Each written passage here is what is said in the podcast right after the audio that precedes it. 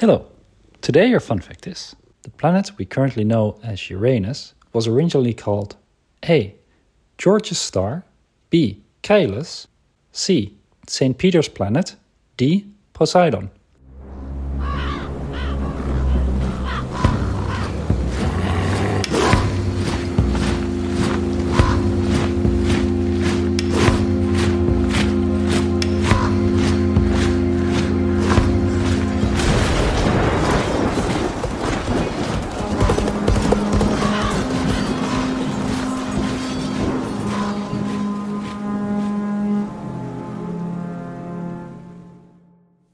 Welcome to Ancient Crimes, a podcast in which we talk about crimes of the ancient world with a focus on ancient Rome. Please bear in mind that we are dealing with ancient matters and referring to ancient sources, which valued believability and meaning higher than evidence and truth. My name is Isabel Laza, and on my left is Frank? and thrilled to announce today's guest, which is Nicholas Lloyd, probably better known as Lindybeige from the YouTube channel Lindybeige. Hello, and thanks for joining us. Well, thank you for inviting me. It's always nice to be asked. Yeah, we seriously did not assume that you'd reply at all. So, um, yeah, we are delighted to have you. You are quite familiar with a lot of ancient battles and especially the character of Hannibal. And I don't know if you appreciate that or not, but I just want to inform everybody out there that you can still subscribe to your Kickstarter project, correct? Yes, I think so. Um, the the actual graphic novel started an embarrassingly large number of years ago. Uh, we thought we'd have it all done in a couple of years, and then it got more and more complicated. Uh, but also, the book is quite a bit longer than we originally planned. It's now 200 and something pages long. So I've been living with Hannibal now for some years and reading around him a lot and hearing other people's opinions. There was just so much to tell in this story that uh, I, you know, it seemed wrong to make the to make the story short. So uh, yes, the story expanded and expanded. We've now got all the layouts done, and about two thirds of it is inked and coloured. So uh, fingers crossed, it won't be much longer before the, it comes out. But still, people could subscribe to the Kickstarter project if they are interested in learning more about Hannibal in the form of a graphic novel anytime soon or not so soon. Yes, I don't actually run that side of things. Um, there are, we have various plans for uh, fulfilling our uh, obligations to the people who backed the original Kickstarter and then doing uh, perhaps a second print run uh, and uh, offering that to people who came to it a bit late. And of course, those people would be buying something that's already finished, so there'd be no ghastly wait. Considering that you are, and I'm just going to say, expert on the topic of Hannibal, Oh, Lord. I heard that today you're also going to talk about Hannibal, some of the crimes that happened while he was on a rampage in the Roman Empire. Well, yes, but there are crimes at different levels. When people talk about a crime novel, you usually think about one person committing a crime against one other person. So somebody gets stabbed in a, in a vicarage somewhere in a, in a village in, in England, and it's one murder victim. Whereas with the Punic Wars, you, you're talking more about the crimes of states against each other and very large numbers of people doing hideous things to people in the name of service to their city or whatever. And of course, there would have been many individual crimes within uh, something as large and complicated as a war, but almost all of those are lost to history. You are raising an interesting point when you say that, because of course we don't have an accurate account of all of the small things that have happened during each and every war. But especially regarding Hannibal, there are quite some instances in which we can still read about not individual fates because we don't have the names.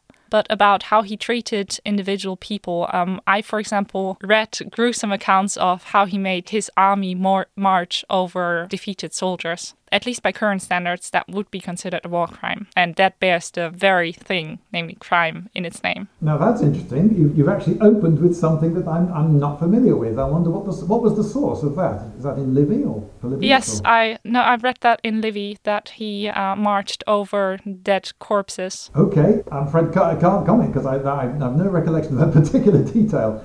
Uh, was this after one of the battles? Uh, yes, after one of the battles, but I have to admit that I don't know the exact line nor the book in which I read it. Okay, that doesn't sound like him, actually. Now, a weird thing about the Romans who write about him, and they, of course, are our main sources for Hannibal. Uh, we've got pretty much nothing surviving from the Carthaginian side. The Romans constantly talk about how cruel the Carthaginians were, And yet, in their own histories, they describe much greater cruelties committed by their own side. Even Livy, who is quite outspoken in, in his anti Carthaginian sentiment in places, describes quite noble things that Hannibal did. For one example, uh, after his men killed Marcellus, he had uh, Marcellus given a, a, funeral and then he put the ashes in a silver urn and uh, had those returned to Marcellus's family, which seems a very nice thing to do. And if you're trying to uh, make out that your enemy is hideously cruel, why would you mention that? On the other hand, they also write about Hannibal and uh, the African people as people that consume human flesh. So I have the feeling that to a degree, what's going on there is that they are trying to demonize Hannibal to the maximum degree possible in order to justify why they are fighting him. Yeah, the Numidians are often, their foreignness is often uh, drawn attention to. Clearly, even by the end of the war, and I imagine that by the end of the war, they would almost all be wearing Roman style clothes or Italian style clothes because they would have been in Italy uh, on campaign for something like 16 years. So they're very unlikely still to be wearing the clothes they arrived in, but they still looked recognizably foreign. And yes, the, the, the Romans were frightened of what these foreign looking people might do, but actually, most of what uh, happens to them seems worse for instance, when a load of um, Numidians left Capua, they were betrayed uh, by a, um, a, local woman and had their hands cut off. Nasty. And it was a, a crime that was so nasty that it shocked the Capuans. And these were the people who had been besieged for two years by the Romans. And it seems that even then they, they were still shockable. I have to, by the way, rectify what I said earlier when I said that I had read that in Livy. It actually was Silius Italicus where I read that. Ah, that's much more easy to believe. And that probably just explains um, why it was such a drastic description of what Hannibal did and how he did it, because it fit Silius' style better than it would fit Livy's. Sorry for having that confused earlier. Oh, okay. I would yes, I would um, I, I, would put very little weight on on that. My, my guess is that didn't happen. But of course, a lot of these sources, Livy included, are using other sources, and so a lot of people are copying each other. And so, if there's an inaccuracy at one end of this, it will be carried all the way down the line. Livy doesn't actually admit to all the sources he's using, but it's pretty clear that he's using, well, for a start, he's definitely using Polybius. Mm-hmm. He himself only once mentions uh, Polybius and not in a flattering light. And when he has several different versions, so uh, for example, he has several versions of the death of Gracchus, and he just rather frustratingly says some people say he died like this, and then some people said he died like that, and other people said that he died 10 years later somewhere else entirely, and it goes I think he has about five versions of the death of Gracchus, and he doesn't give us any clue as to which he thinks is the most likely. He just presents them all with equal weighting. Uh, not entirely equal weighting, if you believe some scholars, but from personal experience, I have to say, yeah, I find it very difficult to differentiate between what Livy believes and what he doesn't. Some say that he usually provides a lengthier account of the things that he believes. So the things that he finds most believable are the things that are most lengthy throughout his writing. But um, overall, I agree. And I definitely also agree to that the way that Hannibal's army is depicted is, I'm going to say, weird at least, because one of the things that Hannibal's also accused of is hosting pretty much private gladiator games. That's essentially what it is, from how I understand it, in his war camps that he takes captives and has them fight each other. And I mean, it was the very city of Capua that Spartacus originated from or well capua was was the the center of uh, gladiatorial combat something like three quarters of all gladiators fought within 20 miles of capua that was very definitely a, a long and well established thing already on Roman soil. So if he were doing anything of the kind, he may well have been copying the, the Romans. But again, I, I don't set great store by, by those sort of stories about him. They, they're trying to make him look cruel, perhaps to, to justify the war against him. And that is exactly the idea that I had too, because I feel like the portrayal of Hannibal is sort of very split between the virtues that he has. And suddenly, on the other hand, pop up those stories and accounts of him as a bad person or not a good leader, and um, that very famous thing that is I'm going to say just most well known probably about him is that he knows how to win but not how to use that win. Oh, yes, that's the, uh, that's the Maharbal quote after Cannae. Yes. I just have the feeling that all of those accounts are aimed at justifying why a war against Hannibal is needed and at the same time just trying to make him look smaller compared to the great Romans. Well, yes, but if you've defeated someone and you're getting to write the history after you know the ending, aha, Hannibal loses, then surely you want him to be as menacing and powerful and impressive as possible uh, to show what a, an amazing foe you were able to defeat. Exactly. He was definitely a very good leader, the, and the Romans themselves write uh,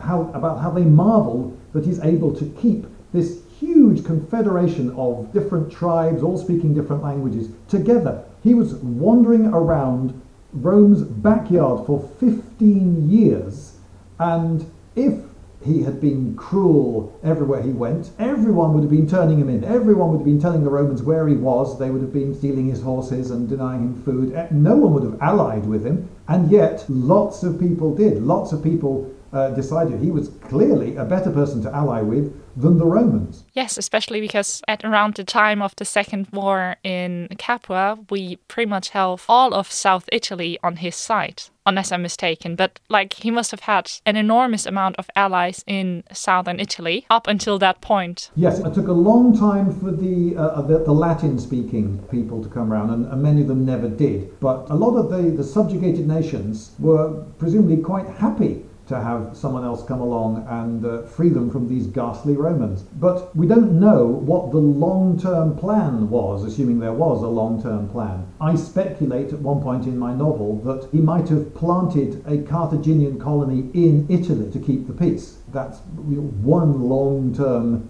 if you like, solution that may have happened. That seems perfectly feasible, and the Carthaginian Senate would probably have loved a big trading post in Italy. They were very successful merchants, and uh, every time they lost the war against the Romans and were forced to pay huge reparations, they annoyed the Romans by successfully paying things off really quickly.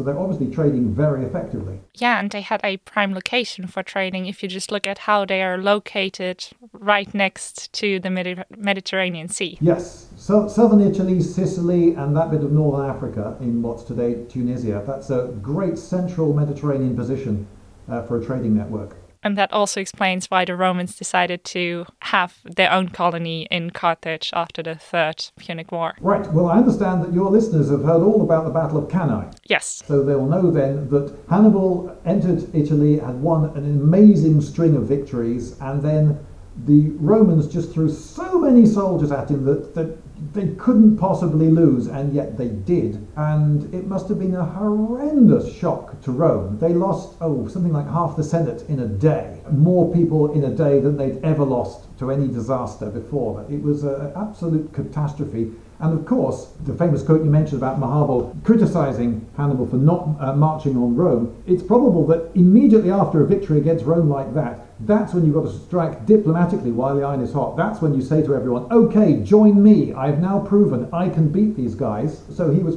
probably furiously negotiating all sorts of alliances with lots and lots of subjugated uh, cities. And I think that is a perfectly feasible reason for why he wasn't marching on Rome. There are others too. If he had marched on Rome, there were still um, field, Roman field armies out there that could have trapped him against Rome, and then he would have lost his main advantage, which was mobility. From my understanding, his main advantage regarding mobility, just so that the listeners understand how he had an advantage in mobility, was that he had extremely fast horses. He had a, a, a lot more cavalry and better quality cavalry. When it comes to moving an army over very large distances, the speed of the horse doesn't make a huge. I mean, they're not galloping, so I wouldn't have said that. It's more the fact that, that uh, he had a very experienced, smaller, and highly motivated army that was well led, and he'd proven again and again that he was able to just plain outmarch uh, the Romans. He was always appearing where they weren't expecting him.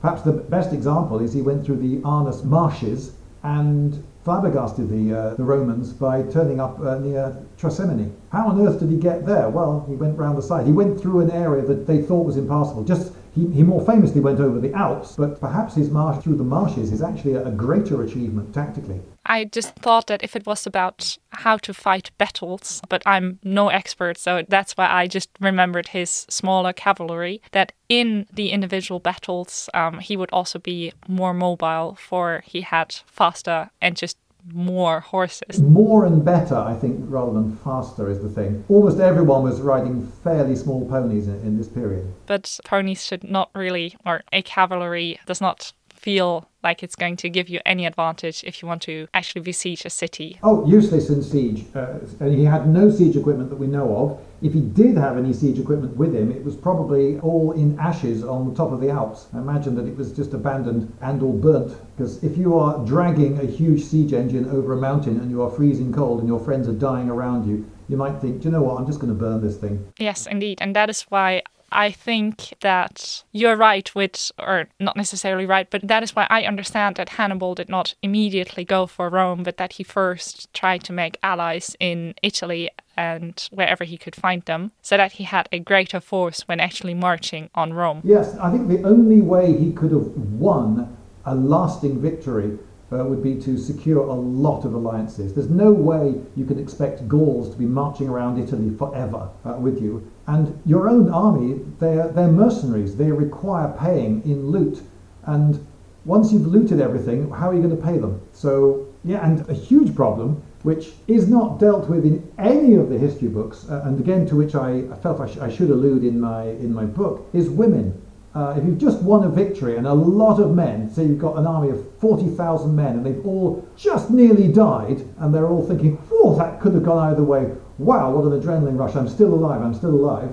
Uh, okay, right, so we're now descending upon this town. So you've got 40,000 men who haven't seen their wives uh, or girlfriends in years descending upon uh, a town that you're hoping to ally. Well, can you see how that could go really wrong? Not possibly. How do you annoy the locals? Well, you don't take all their women. That's that, you know. So it's not, no historian deals with this, but I bet it was one hell of a problem. I bet he had to be very careful not to unleash tens of thousands of, because a lot of these would have been Gauls, of course, who hated the Romans and possibly had great difficulty telling the difference between a Roman and a Roman ally. So, yes, there, there was a, a diplomatic disaster constantly waiting for him there. That's a crime, if you like to. This is about crimes. That, that's a crime which is the history books just skim over. They just don't mention it. Yeah, true. I mean, especially because usually women are not frequently mentioned in Roman history, unless for the few occasions. And that just again reminded me of um, how you said that usually the Romans are depicted way harsher than Hannibal, yet he is the supreme enemy that we still remember nowadays. Um, I mean, the Romans themselves stole women and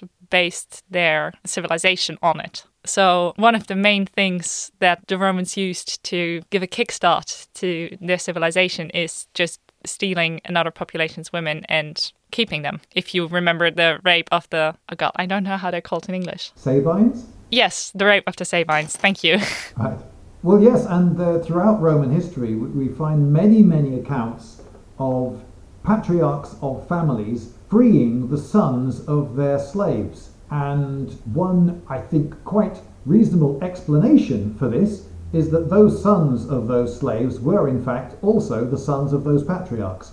Now, the idea that slavery is was largely uh, for sex, at least buying of women, uh, I think has got a lot of legs. For example, we know that if you bought a slave in ancient Rome and then later found out that she was pregnant, you could go and get your money back. Oh, interesting. And yet, people are always saying, oh, well, the, the, reason they would buy female slaves, even though they couldn't carry as much or whatever, they, they, it's for breeding more slaves because you would own the slaves of your slaves. Uh, okay, well, if that were the case, you'd be getting a bargain, surely, if you got a pregnant slave. Yes. But uh, no, you got your money back. That's not what people wanted. And they were freeing these, uh, these children of their slaves. Well, why would you do that? Well, you, you wouldn't want your own son to be brought up in slavery, would you? Probably not. I said son. As far as I know, the accounts we have are mostly freeing of sons. But there, there's a bias in the record, of course. Yes, I just wanted to say that I don't doubt that considering how men centric Roman history is. Yes. History, is his story. Yes, although I would say that uh, Roman particularly. I mean, the, whereas it's uh, one could very forcefully argue that the modern West is not a patriarchy. Oh my goodness, ancient Rome certainly was. The patriarch of a family owned, actually owned his children, and he could legally kill them. This happened very seldom, and it was not a great way to make friends or impress people, but you, it wasn't illegal to kill for him to kill his own children. And so it was at least something he could threaten them with do X, Y, Z, or I will kill you. Yes, definitely. And I mean, he bears the patriarchy in his very title, if you consider that the name for such a man would be the pater familias. Absolutely. So if you wanted to see who's running things in a society, who has the power, well, the greatest asset is children. Whoever controls children most has the most power, one could argue. At least legally, in ancient Rome, it was the patriarchs. And this sidetrack Um, Sorry about that. No, no, don't don't worry about it. Don't worry about it. Uh, I fueled into it. So we got sidetracked. Originally, we were talking about how probably after the Battle of Cannae, the fatigued soldiers wanted to celebrate. To celebrate. Yes. I think they probably would have done a lot of that. Yes, so it's a problem that it's uh, that I mean I don't spend a long time uh, on it in my graphic novel, but I felt that it was a conversation that had to be had. You know, this is a problem. We've just won this battle, and we're now trying to ally this big city. We can't just turn up with tens of thousands of lusty Gauls who hate these people, possibly don't know if they'll ever make it home. And if you don't think you're ever going to make it home, well, you might want to do a few things before you die. Yes, and uh, therefore I can understand that the soldiers might have also lacked the motivation to go straight for the next big battle, which would have been tackling Rome. Hmm. So Capua eventually comes over to the Roman side, along with various other. But Capua was the big prize. It was, at the time, the second biggest and richest city in all of Italy. And this was just before Mago went across to deliver the news of the victory to uh, the Carthaginian Senate. So you're perhaps familiar with the, the scene where he casts the rings upon the floor of the Senate and says, Look at all these senators we've killed.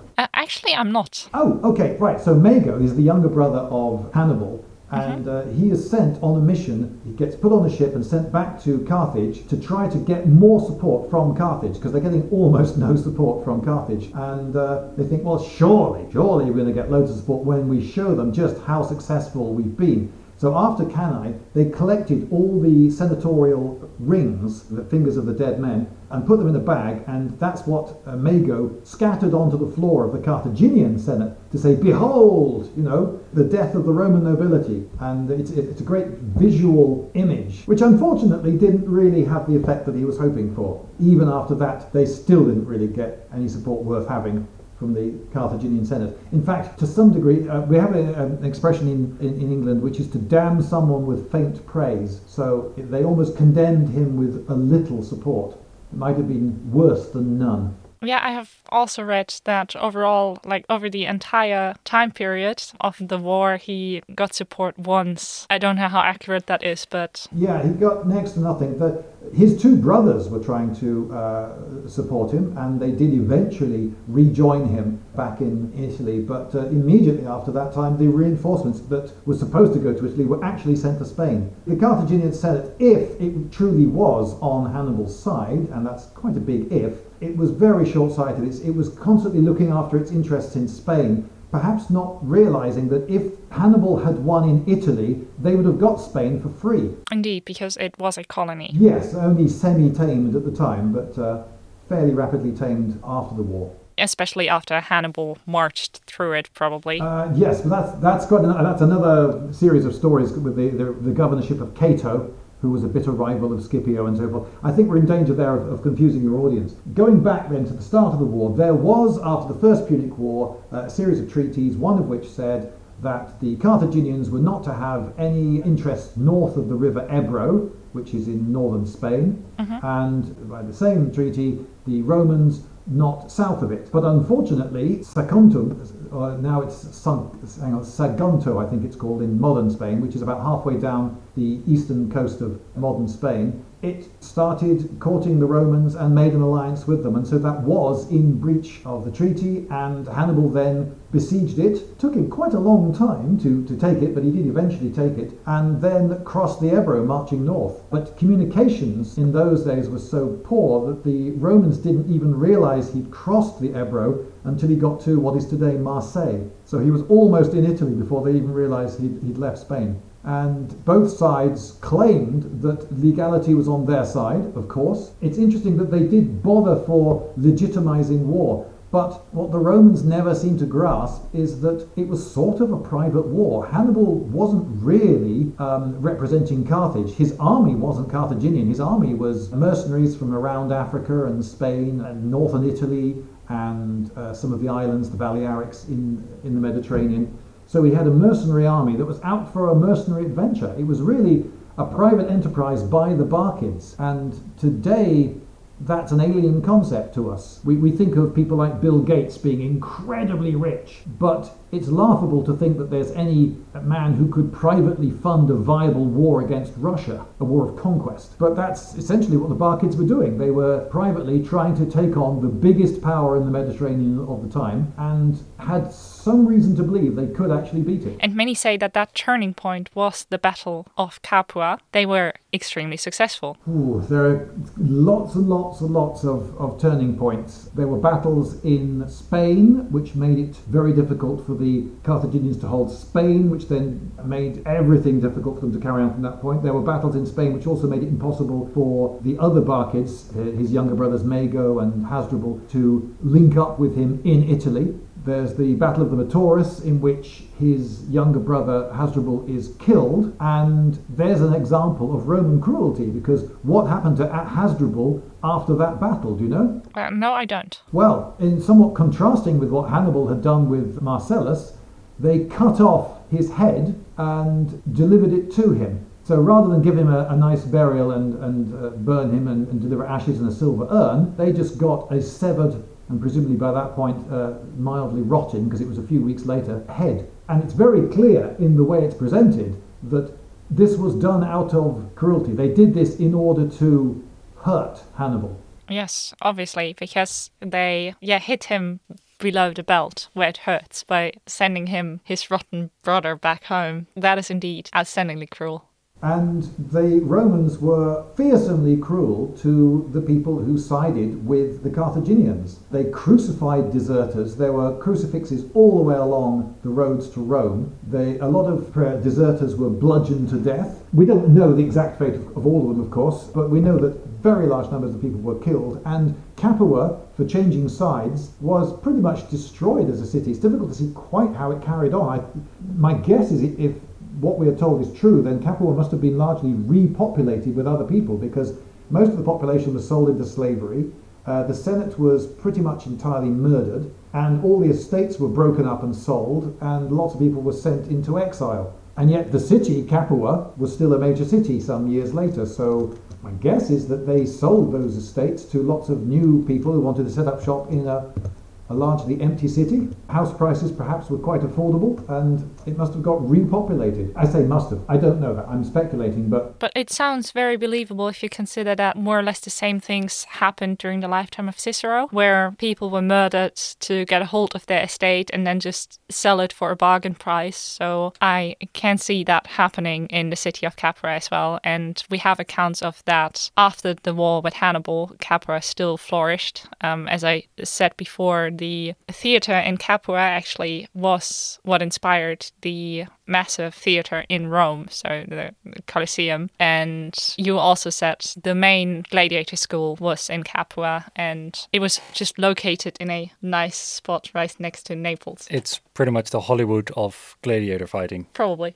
Yeah. According to Livy, the senators in Capua, when they were considering surrendering to the, uh, the Romans, and these, by the way, were the same senators who didn't want to fight the Romans in the first place. It, according to Livy, it was the people of Capua who wanted to mm-hmm. side with the Carthaginians rather than the, uh, the patricians. Anyway, they, they have a, a debate, and they feared the Romans so much that a large number of them committed suicide. They, they, one of them hosted a big banquet and poisoned them all. He told them that that's what he was going to do, and, and they went there knowing that he was going to poison them all. So you must be pretty sure that the Romans are going to do something hideous to you if uh, you'd rather commit suicide before the surrender. I also read in Livy an account of the son of someone who held a banquet with Hannibal and who did not drink alcohol during that occasion because he wanted to later on murder Hannibal and pretty much assassinate him and then use that to show the Romans that actually they had been on the Roman side all along and just were the hidden heroes by luring Hannibal into trusting them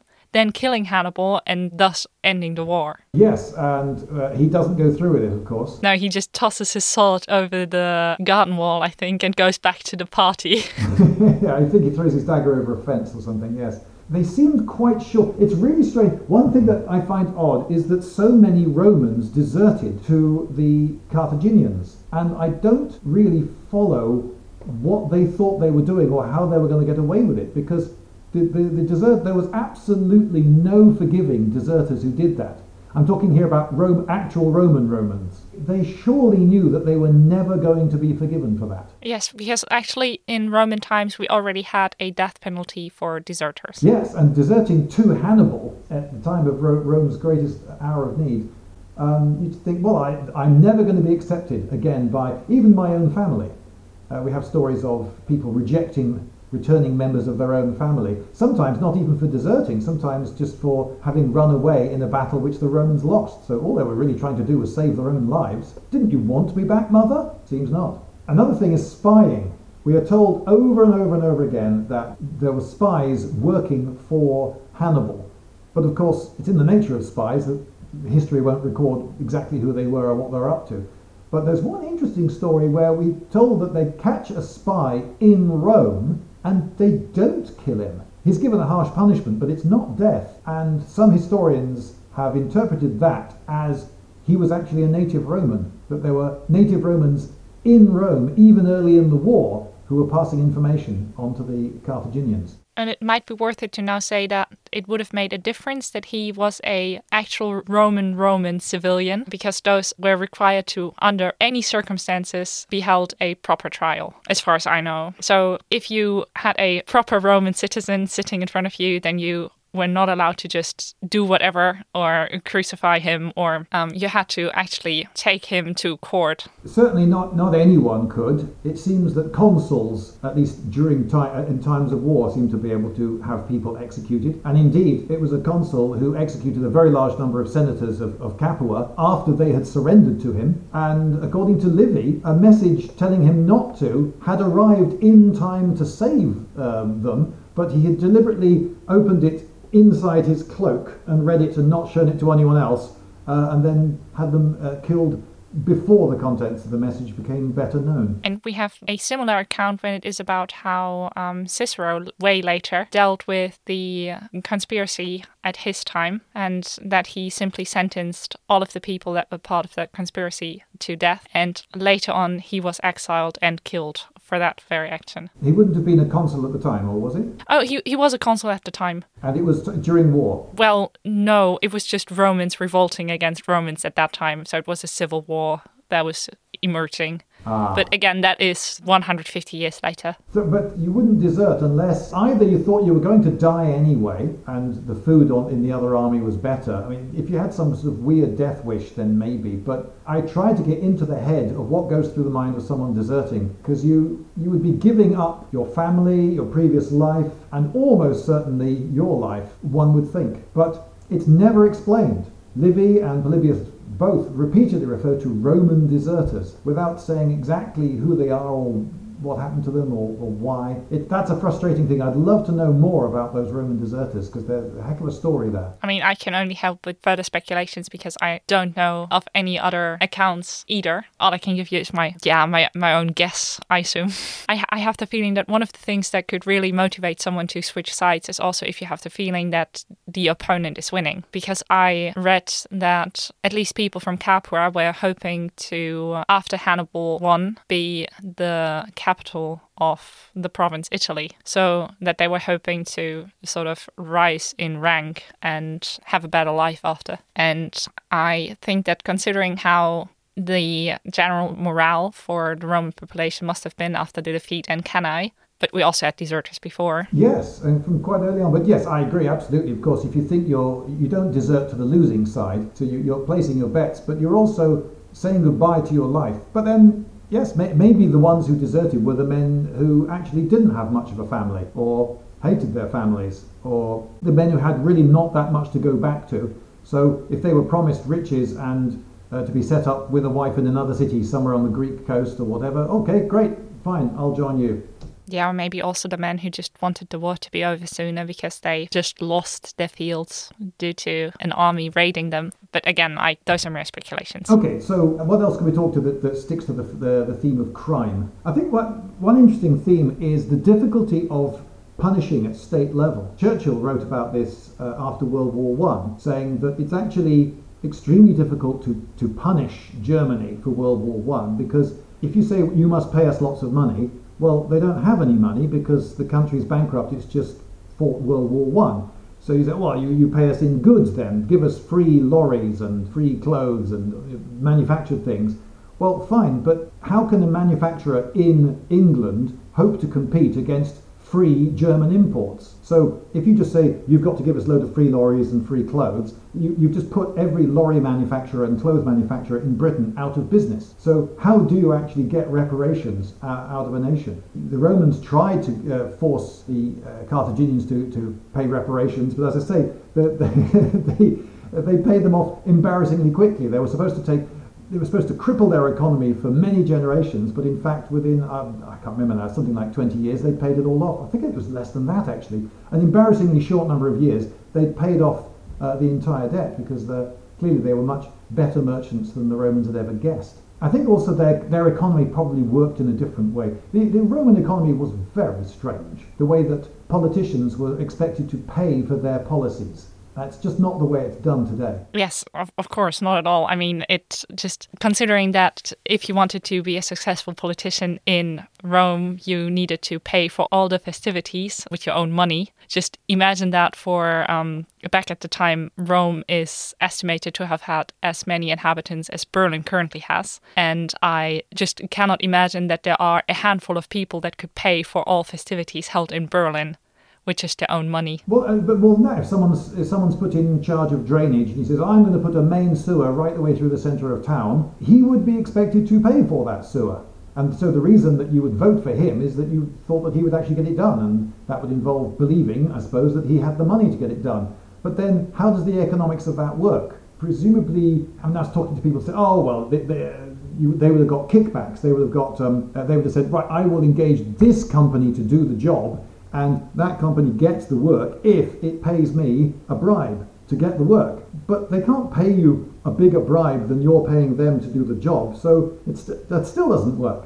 I don't know. And interestingly, the repercussions don't seem to have actually done that much to the Carthaginian Empire if you consider that they held three wars with the Romans. So they got up back on their feet fairly quickly and, yeah, three times. Well, they had three wars and they got back on their feet fairly quickly twice. True, the, the third one then ended in defeat. The third one, the Romans were a lot more thorough, yeah. So there is the nature of a state committing a, a, crime against another state. Then there's the, the issue of how do you punish at state level? And this is a, a problem that comes up again and again. Um, it was a problem for the international force, for instance, that invaded China in the late Victorian period. The Chinese authorities were insisting to their own population that they were winning and that these uh, these foreign invaders were being sent packing, but this was utterly untrue. They were just able to lie again and again to their own population. And the Peking expedition went all the way to Peking, winning military victory after military victory, but not actually securing the hearts and minds of the people who were still convinced that,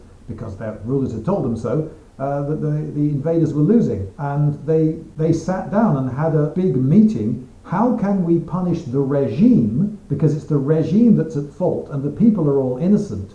So, what can we do to hurt the regime that won't hurt the people? And they came to the conclusion that the thing to do was to destroy the Summer Palace, because the Summer Palace was this magnificent, huge garden with loads and loads of palaces within it and amazing works of art. It had been cultivated for goodness knows how many centuries and was full of priceless stuff, but the ordinary people never got to see any of it. The ordinary people weren't even allowed in. So they just thought, well, if we just destroy that, it'll only it'll hurt the the people at the top, but it won't hurt the ordinary people at all. So that was what they concluded to do, and they then they then did it. Whether that was the right thing to do, whether it worked, somewhat debatable. The regime didn't collapse in its entirety, so but then why would it collapse just because a, you know an ornamental garden got destroyed, albeit a huge and fabulously wealthy one?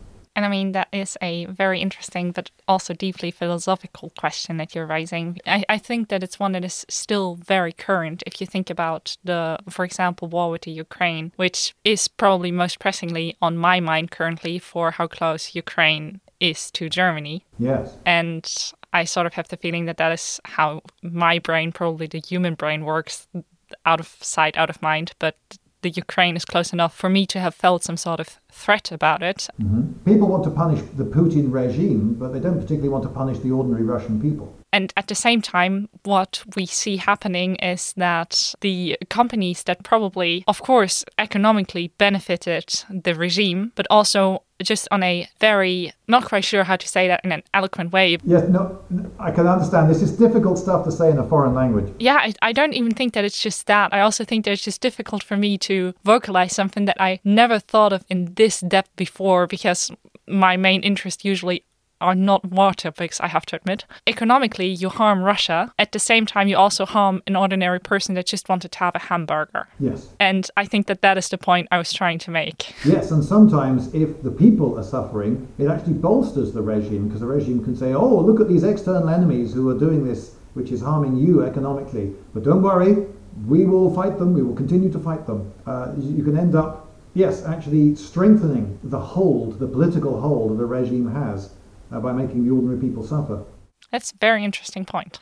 Again, my apologies. War topics usually are not my favorite topics, but no, I agree. And I think that just coming back to the display of Hannibal that we already talked about, that also is true for how he was described throughout Roman literature, because I really have the feeling that they tried to take his best parts and then they just had to add something bad to it so that Romans would understand why there was that war and why they had to defeat Hannibal, because he did outstanding things. Um, one of the things that I just remembered is that he's also been accused of uh, eating human meat. I don't think he personally was accused of No, but uh, the Numidians. So the people surrounding him. Uh, well, the, the usual one that comes up is, is child sacrifice by the Carthaginians, and there is a tiny amount of evidence for this. But uh, I mean, one of the, the crimes that the um, the Romans commit, Livy describes them sacrificing humans. It was uh, four people were killed very publicly in the middle of the Forum in Rome and thrown into a, a brick-lined pit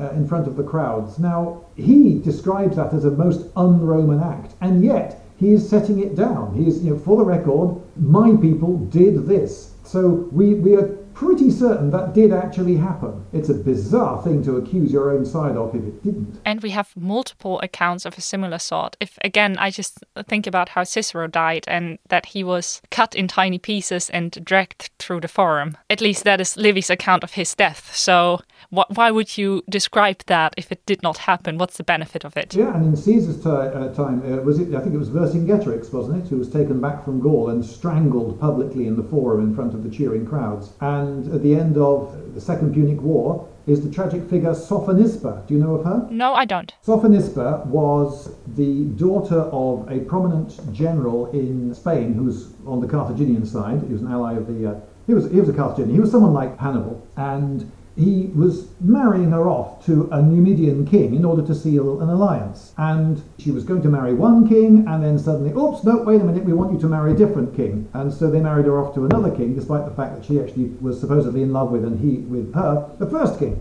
And then the second king also fell in love with her, so we are told. And then the second king allied himself with Rome in order to get Roman support so that he could then become the king of all Numidia by defeating his rivals, which he did at the Battle of Zama. So he, uh, that king then wants his bride back. But in comes Scipio and says, Well, do you know, when we defeated the Carthaginians, they and everything that is theirs became Roman property, so she is Roman property, hand her over. Said, You can't expect me to hand over my wife, said the Numidian king, but she was going to be taken back and paraded in Rome and perhaps would have suffered some similar fate as Vercingetorix. And so rather than that, she took poison. And it's usually, uh, in most versions of the tale, he sent her poison to give her the, you know, that as an option, but she still knowingly drank it. And uh, one famous quote there is, Alas, he feared the Romans more than he loved her. In my book, I present this as a cruel little bit of vengeance on the part of Scipio because something that most people seem to have forgotten in this story, it usually doesn't get mentioned, but Scipio, his father, and his uncle were both killed by Massinissa's men in Spain during the war. But he couldn't kill Massinissa after the war because he was now an official Roman ally who had just helped him win his greatest victory at Zama. But he could kill his wife. Well, first of all, thanks for sharing that story. I knew about the Battle of Zama, obviously, but I uh, did not know how, I'm just going to say how petty Scipio was. um, but maybe to bring it all to a concluding statement, I think that what I'm taking from this talk is mainly that, interestingly, we nowadays still think of Hannibal as the bad guy in the story. If you also think about how his name still evokes some sort of, I hope that that's true for people that are not in that deep in the ancient world too. You could say yes, Frank. Yes, just think about Hannibal Lecter. So yeah, if if you think about Hannibal Lecter, indeed, and that for the Silence of the Lambs, his name was used, and Hannibal is, as far as I'm concerned, not a popular name at the moment. True, but I, actually, still today, and particularly in southern Italy, um, he, he, is the boogeyman used to to scare small children. If you don't eat your vegetables, Hannibal will come and get you. But I would say that actually, whilst when writing my novel, I had the opposite problem which is that it's too easy to make Hannibal look really cool and for you want him to beat the awful Romans because the Romans aren't cool in the way that Hannibal is cool and the Romans are definitely cruel and the Romans are also they're the big powerful okay they're not an empire yet but they're they, they have uh, they're behaving much like an empire and yet he is know, the, the plucky underdog taking on he, he, did stuff like free all the slaves. That's one reason that people would join Hannibal's army. If you're a slave and you defect to Hannibal's army, he will free you. Well, there you go. There's, there's a good reason. And in, to, to a modern uh, ear, think, oh, well, he must have been a nice guy freeing the slaves. Well, not exactly. He was doing it uh, because it was a, a, quick way to recruit lots of people. Uh, plus, he, um, when he freed the slaves who were owned by other Carthaginians, he had to compensate them. So, you know, it was more of an astute decision rather than, uh, I think, purely idealistically uh, driven. Anyway, it, it, he, he could be the cool guy and this was a problem. And I actually put a few things in the novel in the hope that they would make you stop short and think, oh, actually, he's not cool, and I would not want to invite this man round to dinner. So at one point, for instance, this is after a battle, there's a very badly wounded Carthaginian, and I told the artist, draw him really badly wounded. Make it obvious there's no way he's going to survive, and that if he's left, he's just going to suffer and die. And Hannibal is in the middle of a conversation with someone else while he just casually kills this guy. He just hits him in the head with a sword, boom, finishes him off. Uh-huh. You know, and for him, it, this is Tuesday afternoon. You know, it's not a big deal for him. And the ease with which I showed him as doing it was meant to get across to the reader, oh, don't think he's your friend. Don't think he's the cool guy you'd want round to dinner. Actually, he is alien. He's a different sort of man. This man has been on campaign since the age of nine.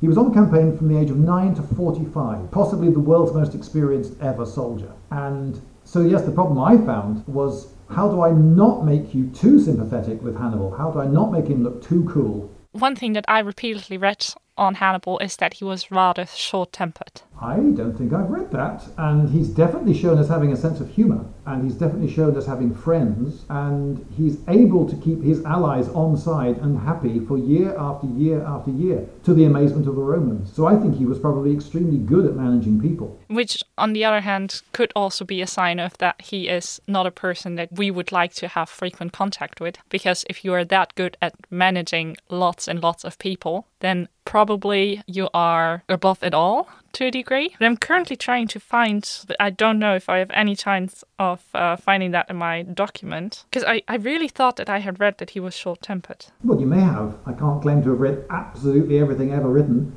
But I've read all the major ancient sources, and I have no memory of that. It's, I don't think it's in Plutarch or Cornelius Nepos or. I'm just going to see if I can find it, and if not, then probably you are right. God knows what I read about. Sadly, I cannot easily find it. I also wonder if he was kind to his army. I mean, by keeping such a large army campaigning for several years in a foreign country, you must have morale issues or very good ways of dealing with that. Yes, I don't think you could keep that number of people that loyal for that number of years just out of harshness and cruelty. I think, for one thing, they must the mercenaries must have been well paid. Mercenaries don't carry on fighting for 15 years if they're not being paid, and paid well and regularly, and getting more money than they would otherwise get doing something else that was less dangerous. And the woman problem that I was alluding to earlier, he must have come up with some solution that didn't lose him all his allies. But overall, if we wanted to draw some sort of conclusion, then I think the conclusion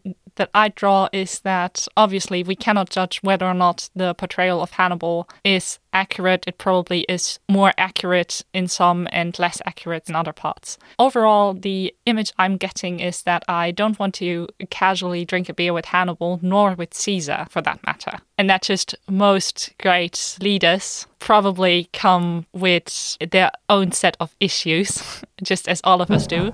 But I indeed do not find Hannibal particularly cruel whereas the accords of Roman behavior, also Roman behavior later throughout history, when we have lists on which you can just put your enemies on and kill them openly on the street in the final years of the Republic, then I truly think that the probably more cruel people in this war are the Romans, just they are also the victors. Don't forget that they also burned Carthage to the ground and then salted the earth so that nothing ever grows again there and then they decided to settle there anyway. Yes, the salting the earth ceremony, I think, is a misunderstood. You you just salted a line around the boundary of the area. It was a religious ceremony. The actual amount of salt you would need to render the entire land infertile would be utterly staggeringly vast and beyond possibly even modern abilities, let alone ancient. So it's a religious ceremony. But yes, they did ritually salt the earth to curse it. But it's a, it's a very good place for have a, having a, a trading colony. So naturally, yes, it was going to grow back up again. And I think, but I fear that we don't have enough time for that. There actually was one thing that I wondered whether or not you find that a sarcastic or, or ironic remark, if especially Livy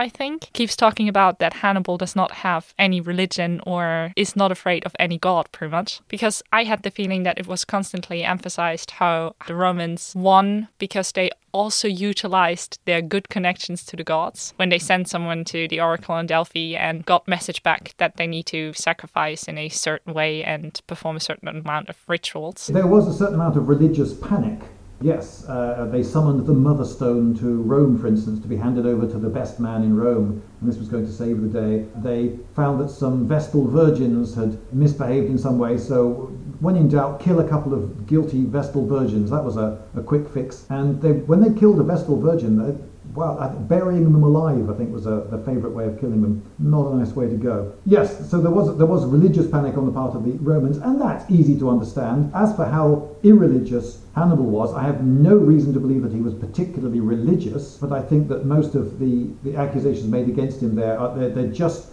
grasping at straws. They're just, they're just um, trying to find some mud to sling at him. If the gods really hated him that much, why did they grant him so many flipping victories against the Romans? And again, I think that for me, the truly most outstanding thing, probably, other than how Hannibal sent an urn and got a head in return, I'm just gonna break it down to that. Yeah, other, other than that story, I really think that one of the things the Romans are still most well known for are gladiator fights, and that they hold that against Hannibal in his war camps. I think that that is just one of the things that really illustrates well that we are dealing with quite a lot of propaganda on the Roman side. It's defamation or hypocrisy, whether it's true or not. So he, by the Romans' own account, murdered far fewer people vindictively and was truer to his allies. As I say, it's really looking at if you're a, a war gamer, for instance, Uh, wargamers love Hannibal, and loads of people describe him as the greatest ever general. A lot of military historians describe Hannibal as the greatest ever general, and therefore they sort of like him. And this was a problem I was contending with. I don't necessarily want you to like Hannibal. I understand that. But on the other hand, you're reading a book about him, so you're going to be spending a long time in his company. So if you just think he's horrible, that doesn't work either. I don't like gangster movies. Never have. I have never watched The Godfather. And some people go, You've never watched The Godfather? But I can't get through it because all these people are horrible, and I just want them all arrested, and then uh, for, to uh, for it to turn into a, a musical. Uh, I just want the police to come in and just arrest them all and take them away because they're all horrible gangsters, and none of them deserves anything nice happening to them. Uh, so I don't like gangster movies. So I don't want him to be a gangster either. No, but I think that he bridges the gap between being a highly intelligent and skilled general and also having been defeated by the Romans, and therefore he must have at least lacked something. And if that was a couple of men or a bit of strength. But in the end, the Romans won. Did the Carthaginians even want Hannibal to win? If you're um, disrupting trade in the Mediterranean with a war, and you, there are loads of people out there that you could either fight or sell things to, and you're a major trading nation that's extremely rich, what are you going to want as a, as a rich merchant senator in Carthage? Are you really going to want Hannibal to stir things up? Shut down all the trade lane, lanes and, and cut off trade with half the Mediterranean? No, you see him as an absolute nuisance. But I'm uh, definitely intrigued to see how you are going to display Hannibal in your graphic novel. I just want to drop that I also absolutely adore the shirt. If people by now are really interested in Hannibal and want to subscribe to your graphic novel, maybe, or back it on Kickstarter, um, there also is a shirt with it that just looks like a really cool tour shirt with the battle dates on the back and Hannibal on front. We did one print run of those and they all went out to the customers. Ah, oh, then I'm sorry. years ago. Um, I don't know that at the moment we've got a, a plan to do a second print run, but who knows? I mean, if if when we do launch it, there's loads of interest, then I suppose we will do a second print run of the of the Hannibal on tour. Uh, yes, so it's got all the tour dates. Uh, uh, Cannae it says uh, sold out, and uh, Rome it says cancelled. It's like a heavy metal tour T-shirt. Indeed. And the artist who designed it, he asked me to uh, send him a list of all the battles, so I did, and he said that's far too many to put on a T-shirt because it was just his victory, just his major victories were far too many to list on a T-shirt in two columns. So I, I had to cut it down substantially. He won a lot of battles. Uh, I would I would love to go on, but our time sadly is limited. Do you want to say anything in conclusion? Do you want to make a final remark? I suppose it's the level of, of ignorance and imagination. We, we use our imaginations to fill in the gaps. And when I was writing a graphic novel, everything I put in that novel is something that could have happened. I was very careful never to contradict history, but I had to make a huge amount up almost all the dialogue is, is pure invention and all the details of what people do when they're just talking to their friends in a small room none of that gets recorded in history and there is a danger of falling in love with your own imagination i think. So you can say oh no i've spent uh, years in the company of, of hannibal reading about him and you feel you know him I don't know him. I know I know an imagined version of him in my head. And I think that that final statement actually brings us back very well to the very start of this talk. When I said that we are referring to ancient sources which value believability and meaning higher than evidence and truth. And that is probably exactly what is true and had such an effect on us as an audience that we fill in the gaps, that we make up a character as we think he could have been, and that it's close enough to the truth to could have been, but we don't know if it was. In either case, I'd like to very much thank you for joining us today. You're welcome. And telling us about Hannibal and crimes committed on both sides during the Second Punic War. And I'm now going to hand it over to Frank, who's going to give us a fun fact. That's just how we do it in this podcast.